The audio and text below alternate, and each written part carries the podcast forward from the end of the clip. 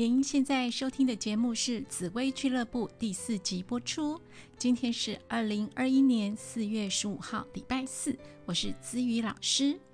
紫微斗数易学难精，但是让人算命不如自己知命，才能够造命。紫微斗数进化论是从基础开始，跟学员们一起分享的教学课程。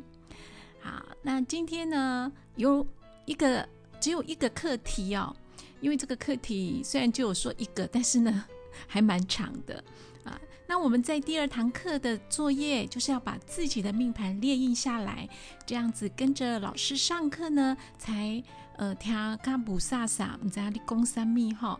所以呢，呃，就记得要下下载自己的列印出来自己的命盘，这个蛮重要的哦。好，那我们今天分享的课程是。十二宫位代表的面相与行为风格跟态度，我们昨天呢就把我们的呃十二宫里面啊的地支啊，还有呃天干啊，就所谓的人文这些呢，都已经啊跟大家说过如何排列。那一个紫微斗数命盘的雏形就已经出来大半了哈。好。就很像我们那个建筑物的钢筋水泥那个架构啊，钢筋水泥已经开始呃，已已已经开始弄好了啊。好，那就开始要来把一些呃墙壁啦，呃，然后一些隔间啊，什么什么这些再把它弄出来，才会完整啊。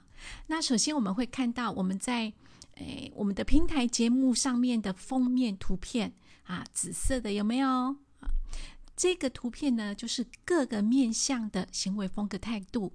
我们总共有十二格，那十二格它代表的面相都是不一样。一般我们拿到紫微命盘，都会先找到命宫这个这个宫位。大家有看到自己的命宫那个宫位了哈？每个人的位置是不同的哈。那命宫它代表是什么意思？就是代表自己的人格特质跟行为风格，我们所谓的个性啦、脾气啦，还是表现在外面的一些态度啊，这些呢，就是可以从命宫来下去做判断。那当然就要加上主星，但是今天的主星不是我们的啊主要内容哈。好，那我们昨天又讲到要逆时针，有没有？命宫完再来就是兄弟宫。那兄弟宫呢？我们就是一个基本概念。除了自己的兄弟姐妹之外呢，我们还有平辈、同事。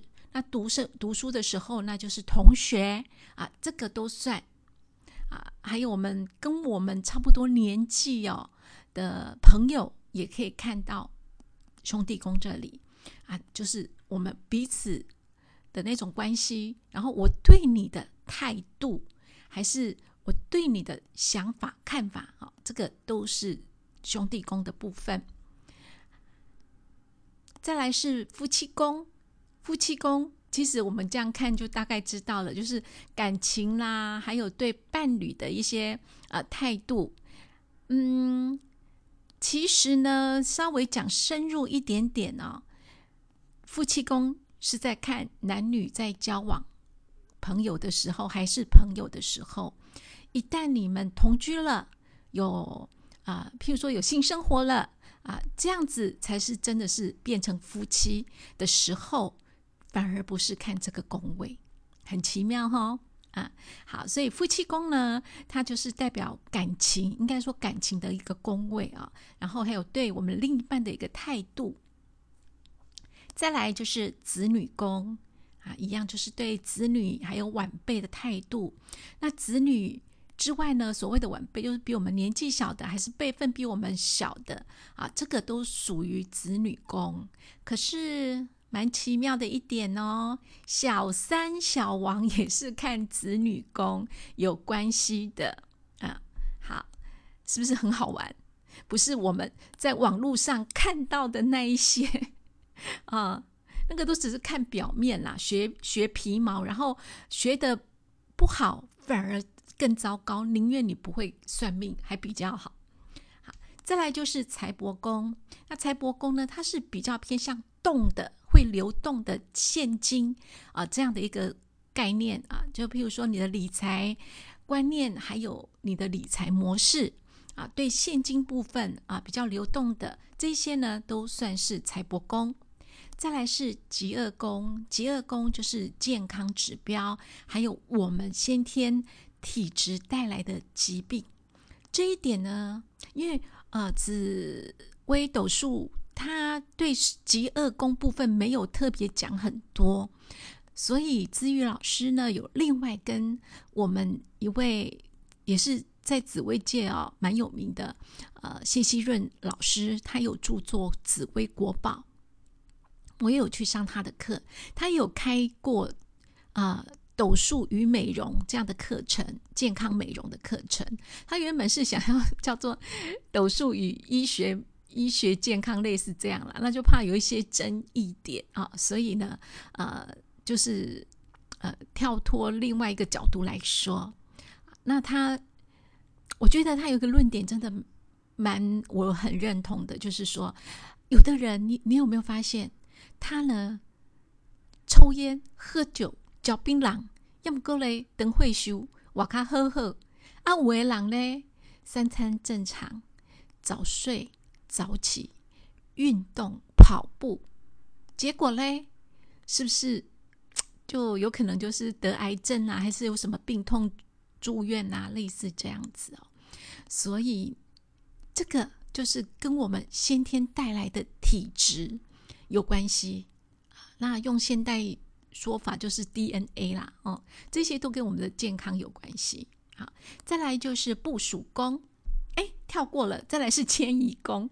迁移宫呢是人际关系对外的态度。呃，有人说搬家是不是要看迁移宫？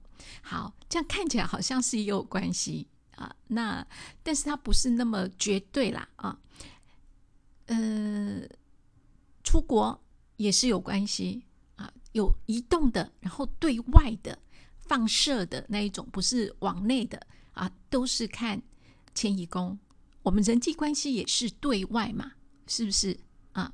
然后就是对外人的态度，还是你对外环境的一个啊变变化，都是看迁移宫。再来是部署宫，部署宫呢？就是以前我们都说仆役宫啦，哈，就是说仆人啊，啊，那之前有人说，一小三看仆役宫，其实呢，部署宫就是属于你的领导统御的一种特质，还有你跟这个部署合不合啊？那也包括你要合伙啊，什么这些都有关系。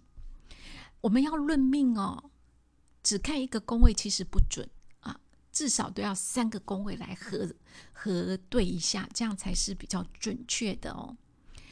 再来是事业宫，事业宫就是适合的工作类别跟倾向啊。我们常常说，哎，我适不适合这个工作？其实呢，呃，当然是以事业宫为主。再来呢，也包括你的财帛，也包括一些其他的，都要一起来参考啊。再来是哦，对了。事业宫，如果你还是学生的话，也是看学业方面，也是看事业宫哦。好，再来是田宅宫，田宅宫呢，就是我们说的财库啊，阿那宫克林卡清澈啊，也算是不动产的观念。还有有一点啊，这这个论点呢是非常准确，但是很少紫微斗数老师呢透彻明白的，就是。